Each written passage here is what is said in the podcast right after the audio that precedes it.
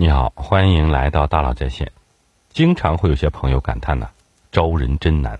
我的项目马上就要上线了，现在最头疼的事就是找不到合适的人才，该怎么办？小米创始人雷军也说，找人是天底下最难的事情。公司怎样才能招聘到合适的人才呢？有一次啊，我去东莞制造企业参观，负责人讲了一个非常有趣的故事，给我留下了深刻的印象。他说呀。以往东莞工厂招工时啊，总有这样一幅场景：工厂大铁门外呢，乌泱泱挤满了人，保安拿着大喇叭喊：“今天只招二十人。”瞬间，门外所有人将身份证像雪片一样扔进铁门里，保安随手捡二十个，念名字，领进来，把其他身份证再扔出去。今天的招聘流程结束。还有一段时间，昆山一电子厂的一段视频在网上热传。工作人员在给员工发放证件时，随手将证件扔在地上，领证员工不得不弯腰捡起。怎么理解工厂扔证件这件事情呢？这件事情的本质可能是一种服从性测试。管理者想知道员工对他是不是绝对服从。我扔在地上，你都给我捡了起来，那说明你以后到了我的工厂里工作，你会比较听话。不捡的，你们就不要来了。因为现在你都不服从，以后让你干活加班，你可能会有意见。看到这里。是不是很爽？如果招人一直都像以前这么简单就好了。可惜今天的社会招聘呢，越来越难了。过去你想招人，很快就能收到雪花般涌来的求职意向简历。那现在呢？现在就算你发一万字，估计也没有几个人会认真的耐心看下去了。为什么会这样？企业的发展离不开三个要素：人力、资本和土地。三个要素之间相对优势和弱势的关系，随着人口结构的变动，一直在悄然的发生着变化。猎人和猎物的角色总在不经意之间发生了转换。当下，选择权正在从企业手中交到人才手中。今天，你如果还要想找到靠谱的人才，就要像精心打磨产品售卖给客户一样，把职位卖给候选人。那么，又该如何卖呢？第一，转变心态。我之前看到某公司的 HR 在他的朋友圈发过一条消息，说呀，现在小朋友真的不靠谱。通知他早上十点钟来面试，他没来。我打电话过去问原因，他说对不起，我找到工作了，我今天就不来了。这位 HR 特别气愤，说现在年轻人真的不靠谱。你要是不来，你就不能打个电话吗？看到消息之后，就忍不住在他的朋友圈下面留了一句话。我说呀，当你跟应聘者说请回去等消息的时候。你真的给每个人都回消息了吗？我们太习惯用甲方的姿态去面对人力的事情，而未来在人口结构发生重大的变化时，应聘者会变成真正的甲方。你对人才问题的重视程度、思考深度以及态度，决定了你能找到什么样的人。态度决定一切，自身心态不改，佛仙难教啊。第二，清晰描述，明确待遇，广撒渠道。首先是清晰描述。几乎每次和我担任商业顾问的企业开完会呢，我们的最后一个话题都是：对了，老师，我们最近正在招人，你有什么好的人推荐给我们吧？一般我不会拒绝，而是说：好的，你写段东西给我，我帮你留一下身边合适的人。他说好，但是然后呢就没有然后了，仿佛这件事情从来就没有发生过。为什么？要不然招人这件事情对他来说其实不如他自己认为的那么重要，或者虽然重要。那真要写下来缺什么样的人的时候，却一个字都写不出来。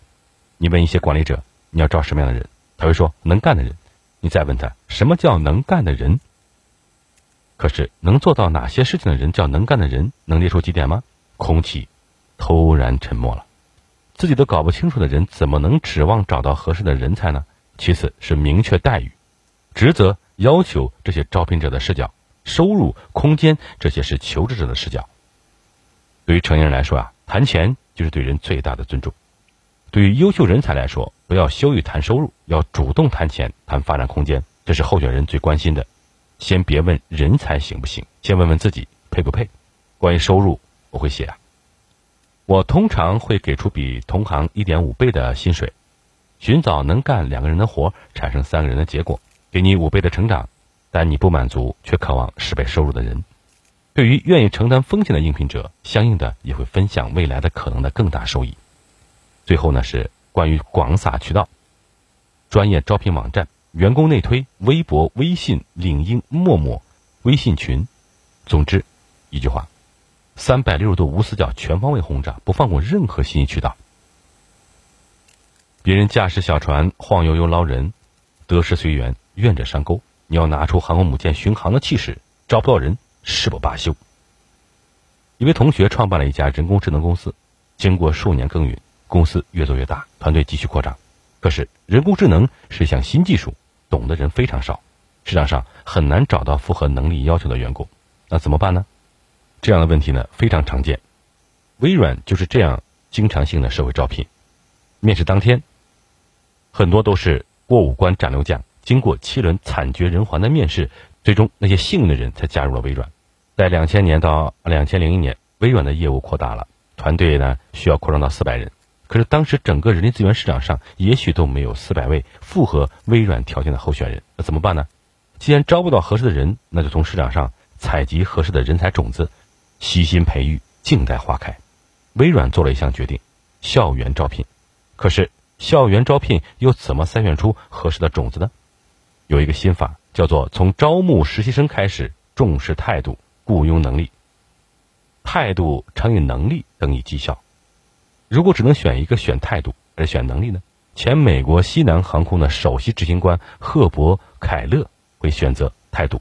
他说呀：“我们能够通过培训来提升技能方面的水平，但是我们永远改变不了他的态度。也就是说，一个人态度呢？”比如他是否是个积极的人，还是个敏感悲观的人，这个是很难改变的。但是如果有很好的态度，比如说刻苦、坚韧、自律、求知若渴，那么假以时日，能力还是有机会习得的。或者说，改变态度的难度远远大于改变的能力。西方的企业界有一句圣经一样的话，意思是呀，我们雇佣态度好的人，然后培养他们的能力。如果公司发展特别迅猛，从百人规模迅速扩张到千人规模，甚至万人规模呢？这种增长速度啊，普通的校招、社招都是不够用的，尤其是顶尖人才，这么招太慢。那怎么办呢？你也许可以参照自己的做法。字节跳动在八年之内从三十人的初创团队发展到近十万人的大型互联网公司，极具代表性。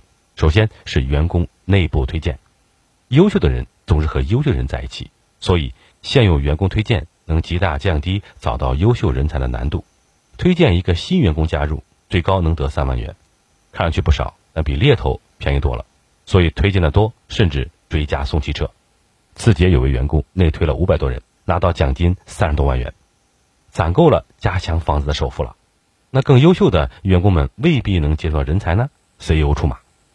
有一次啊，张一鸣看上一个候选人，于是他就去他的楼下咖啡馆找他。聊完后呢，候选人还是比较犹豫，没事，那就等。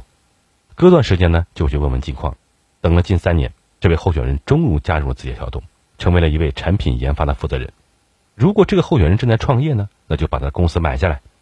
有一次啊，张明看中了一位候选人陈林，可是陈林这时候正在创业，于是他就把他的创业公司一个做社交 APP 的团队整个买了下来。现在，陈林是字节跳动教育和创新业务的负责人。还有一次，张一鸣又看中了一位候选人张楠。张楠这个时候也正在创业，他就把他这个创业公司也买了下来。现在啊，张楠是北京字节跳动 CEO。听到这里啊，我深受震撼。我只听说过为了一个人而三顾茅庐的，可是张一鸣把整个茅庐都请了过来。另外啊，多和外界交流。有次我和一群企业家吃饭，聊到怎么挖人，一位企业家说啊，可以这样，派人悄悄参加同行公司的年会，看看他们给了哪些优秀员工颁奖。把他们的名单呢都记下来，然后看看这些公司的年终奖、抽奖都发些什么，哪些公司的奖品特别令人泄气，然后呢把名单也记下来，把第一张名单和第二名单匹配一下，回去就打电话，省了不少猎头费。把省下来的钱，把省下来的钱呢，就当做预付金发给他们，多半能说动。说完了怎么招人，我们再来看两个招人的常见误区。第一。自己很看重人才，但行为上却不重视。在我带领企业家私董会小组里面，曾经也有学员提过招人难、找不到优秀员工的问题。但是针对这个问题呢，我们的一位组员说呀，他这段时间面试了两千八百多人，真的找到了合适的人才，亲自面试了两千八百人。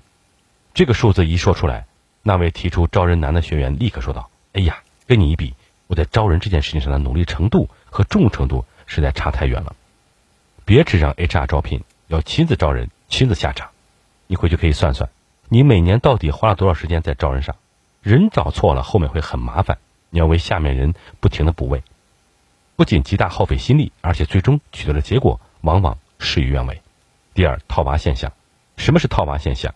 一个大的空心木娃娃打开后呢，里面还套着一个小的空心木娃娃，再打开，里面还有一个更小的，一层层套下去，通常能有五到七个，一个比一个小，一级不如一级。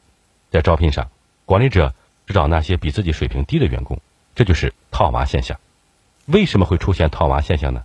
一方面，很多管理者德不配位，需要产生不安全感，总担心招了更优秀的人，有一天会威胁到自己的地位，取代自己，于是只招不如自己的人，好控制的人。另外一方面，水平差的人更容易沟通，业务能力极差，但情绪价值极高，听话服从不动脑，笑脸鼓掌唱赞歌。因为下属不如他，所以总是赞同他，坚定执行他的决定。组织却越来越臃肿，效率却越来越低，渐渐失去了活力。好，我们来小结一下：作为一个 CEO，有时我们常抱怨，二十一世纪最缺的就是人才。找人是天底下最难的事情，可是世纪这个东西从来不缺人才，这个世界永远是人才辈出，越来越优秀。最缺人才的是你，你问问你周围的创业者，每个人都说自己缺人才，为什么？因为人才不仅在横向流动，从 A 公司到 B 公司，从 C 公司到 D 公司，人才还在纵向流动，从下往上，从小池塘到大江河。你要这么想象：你站在山坡上，人才都是爬山者；如果你站的比较低，山脚下一般人才会穿过你；如果你站的比较高，能爬到山中间的人才会穿过你；如果你站在山尖上，最顶级人才才会穿过你。你能找到什么样的人才，其实最根本上取决于你自己。这个登山者爬到了什么高度？你的愿景、你的格局、你的战略、你的胸怀，就是你的高度。但是，只要有一天你停止了攀登，优秀的人才不会等你，他们会穿过你，继续往上。这个时候呢，请你不要抱怨，说他们不忠诚，你应该给他们祝福。小池塘养不了蛟龙，修炼自己，把小池塘挖成江河，从山脚爬到山顶，并永远不停止，人才会自然汇聚过来。人往高处走，行有不得，反求诸己，那就在高处等着他们。好，感谢您的收听，咱们明天见。